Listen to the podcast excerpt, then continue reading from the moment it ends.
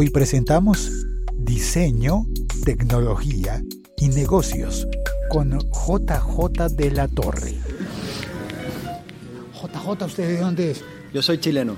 Chileno. Así es. ¿De qué región? De Viña del Mar, al lado de Santiago, en el mar. El mar, el mar que para un caribeño como yo resulta curioso que el mar pueda ser frío. Bueno, para mí resulta curioso que pueda ser caliente. El siglo XXI es Hola, soy Félix arroba locutorco y este episodio podcast de El siglo XXI es hoy.com fue grabado en Cancún, México, en el evento de IBM Think CIO. Vamos a hablar de tecnología, de transformación digital, desde el diseño y también vamos a hablar de la vida chileno de Viña del Mar, ha recorrido el mundo, ha estado trabajando en Portugal. Sí, bueno, eh, llevo más de 20 años fuera de Chile eh, y ese tiempo pues he estado en España, en Portugal, en Francia, en Singapur eh, y desde hace 10 años en Emiratos. En Dubái. En Dubái siempre. ¿Es otro mundo en serio, como nos cuentan?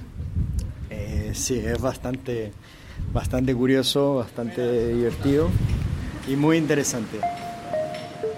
Este podcast forma parte de la liga.fm. ¿Nos sentamos? Vale. ¿O hay mucho sol? No, me da igual el sol. ¿Sí? Bueno, está bien, me gustan los paisajes sonoros, me gusta que suene el mar. Estamos en un sitio privilegiado, así que hay que... No hemos tenido la ocasión de ver mucho el mar y ni menos estar por ahí, pero bueno, está un sitio espectacular, yo creo. Diez años en Dubái, trabajando siempre con tecnología. Eh, sí, de una forma u otra, sí, mi carrera ha sido ser un poco siempre el puente entre la parte tecnológica y la parte negocio, intentar un poco aunar estas dos visiones que normalmente están un poco separadas. Negocios y tecnologías. Negocio y tecnología, sí. ¿Cómo, cómo podemos usar eh, la tecnología para crear un, mejor negocio o, como decimos ahora, crear una mejor experiencia de cliente. ¿Experiencia de cliente que es distinta de la experiencia de usuario o, no? Es distinta, es distinta. Cuando hablamos de experiencia de usuario, está muy relacionada a una interfaz, está muy relacionada, eh, por decirte así, en un producto o un servicio. Cuando hablamos de experiencia de cliente, hablamos más de crear una relación, una relación entre un cliente, una marca, un cliente y un producto o un servicio, que esa relación sea experiencial. Y cuando usamos esa palabra experiencial, queremos que dicha relación genere sentimiento, genere eh, afección, genere pasiones, eh, más que simplemente el consumir un producto y un servicio. Tener una relación de afecto con una marca, con un proveedor de servicio. Más que con una relación de afecto, porque no te vas a enamorar de, de una marca o un producto, es generar esas relaciones. Es que esas relaciones básicamente eh, sean relaciones que, que sean proactivas, que sean de alguna forma que generen valor, que, que, vayan más allá del consumo de un producto o un servicio. Por ejemplo, muy buenos ejemplos son lo que ha hecho Apple o lo que ha hecho Starbucks, donde tú no consumes un producto o un servicio, tú estableces una relación con la marca o con la empresa. Tú no vas a Starbucks a tomar café, tú vas a Starbucks por la experiencia que Starbucks te entrega. Tú no compras un iPhone porque es un buen teléfono, tú compras un iPhone por la experiencia completa que te entrega, que va desde la caja como viene, la apertura de la caja, el clic que hace cuando básicamente lo utiliza, hasta las apps, la personalización, etc.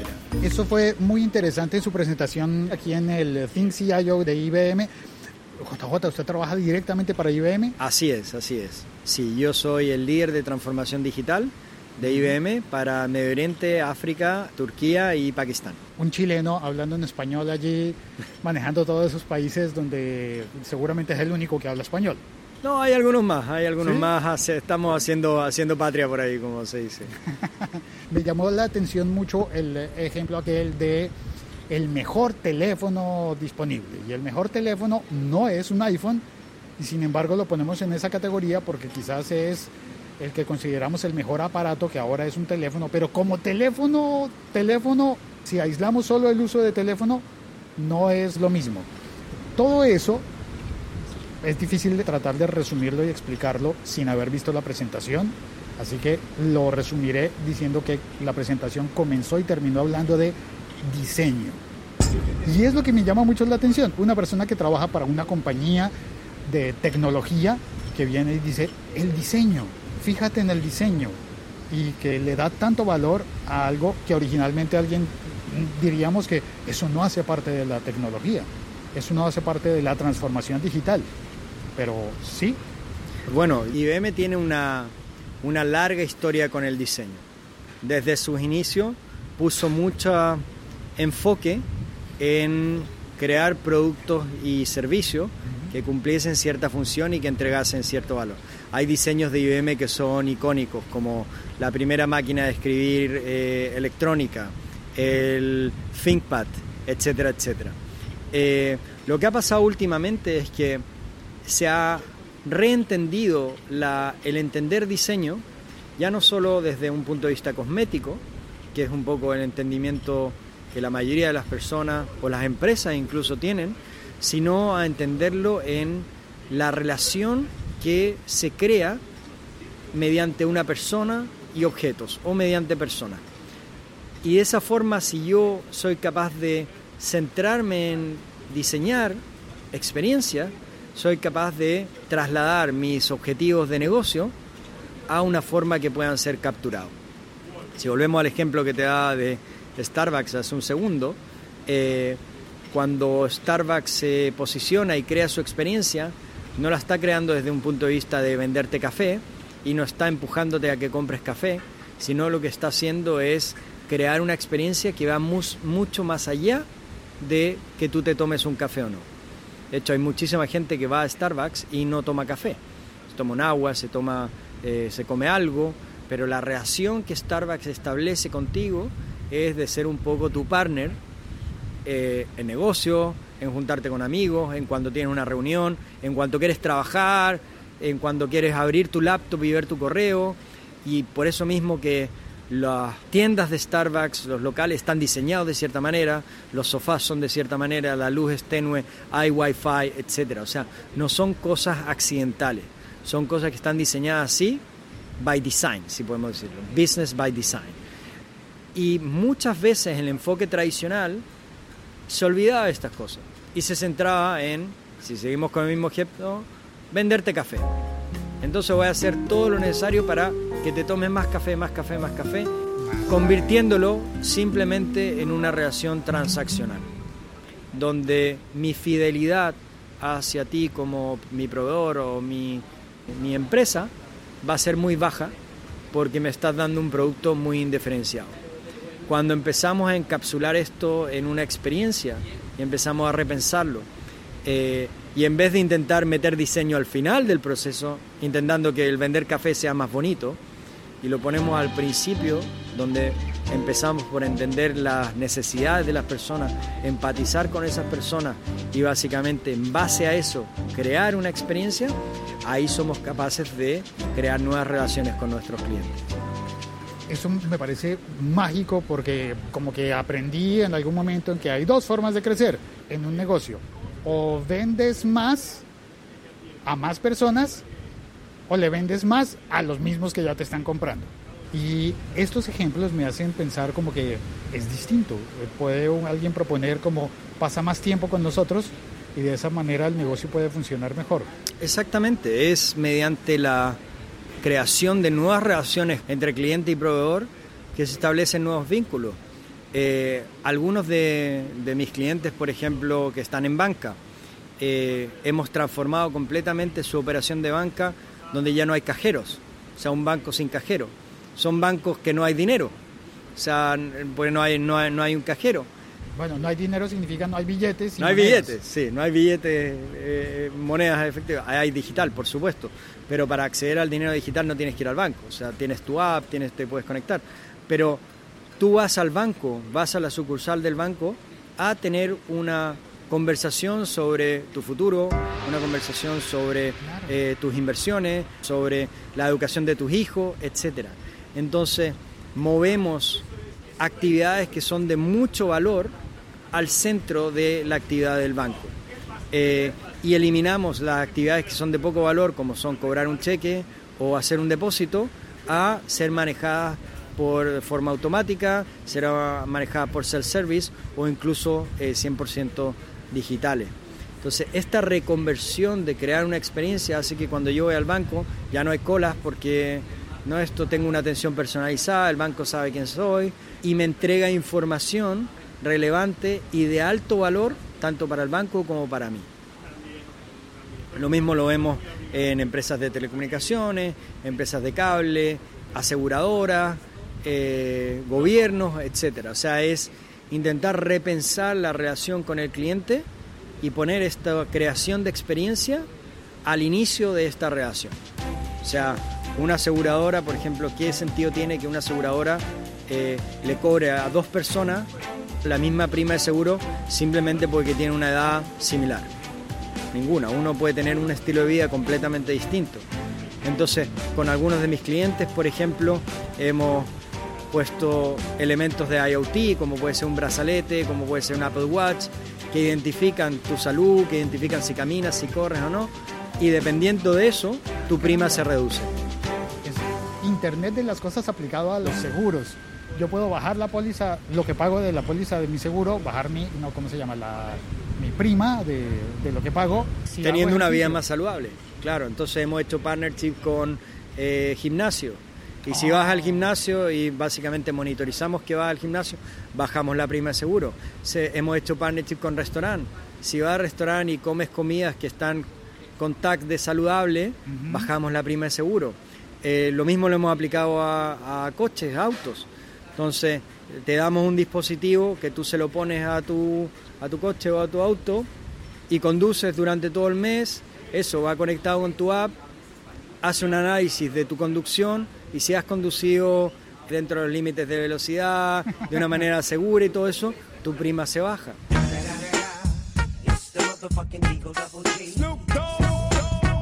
Entonces empezamos a usar la tecnología digital para crear experiencias personalizadas y únicas, donde lo que tú pagas o lo que tú consumes es personalizado para ti. ¿Cómo tendría que ser? Yo tendría que básicamente tener el producto que en verdad a mí me, satisfaga y sea el, producto que a mí me haga, por así decirlo, feliz y mejore mi vida. Y no simplemente algo estándar diseñado y creado para 500.000 personas. Diseñado para ser masivo y la inteligencia artificial ahora nos permite el manejo de datos, machine learning, nos permite que eso masivo a la vez sea personalizado. Exactamente, es como hacerte un traje a medida. Es un traje como ir que, al sastre que te tome las medidas. Exactamente. Lo que hacemos con datos y si pensamos la cantidad de datos que eh, nuestras empresas tradicionales tienen de nosotros y que no se usan. Por ejemplo, los bancos que tienen toda la información sobre mi consumo, sobre cómo gasto el dinero, eh, en qué lo gasto, y que esa información no me pueda ayudar a mí a tomar mejores decisiones de inversión o ayudar a mí a decir, bueno, este me he gastado mucho, tengo que poner la pausa.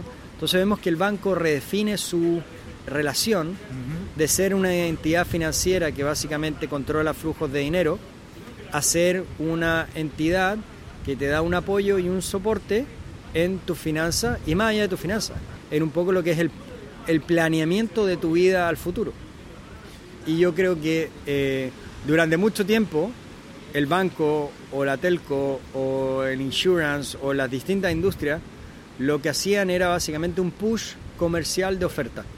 Entonces decía, mira, cómprate un carro, con estas condiciones tienes un crédito preaprobado. Entonces ahora buscamos una relación de cierta manera usando la tecnología, aunque parezca curioso lo que voy a decir, usamos la tecnología para humanizar las relaciones estamos usando la tecnología para crear interacciones entre las personas que son más valiosas. Se hace una valorización del tiempo de las personas y esa valorización se refleja en que el tiempo que estamos juntos, pues queremos que sea un tiempo donde se dé más valor, donde en verdad tú vayas al banco y tengas ese consejo que te ayude a decidir hacer la inversión en la educación de tus hijos o de sacar un seguro de vida, etcétera, etcétera, donde ya no hay un push y no tiene que existir un push, sino es más un pull asociado a hacerte un traje a medida. Push-pull como con las puertas.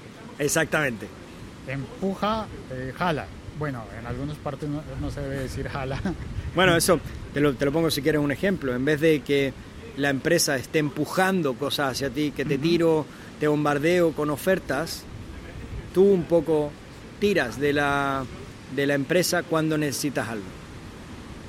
Sí. Y se crea una nueva, una nueva relación. Y todo Diseño. parte, todo parte por diseñar.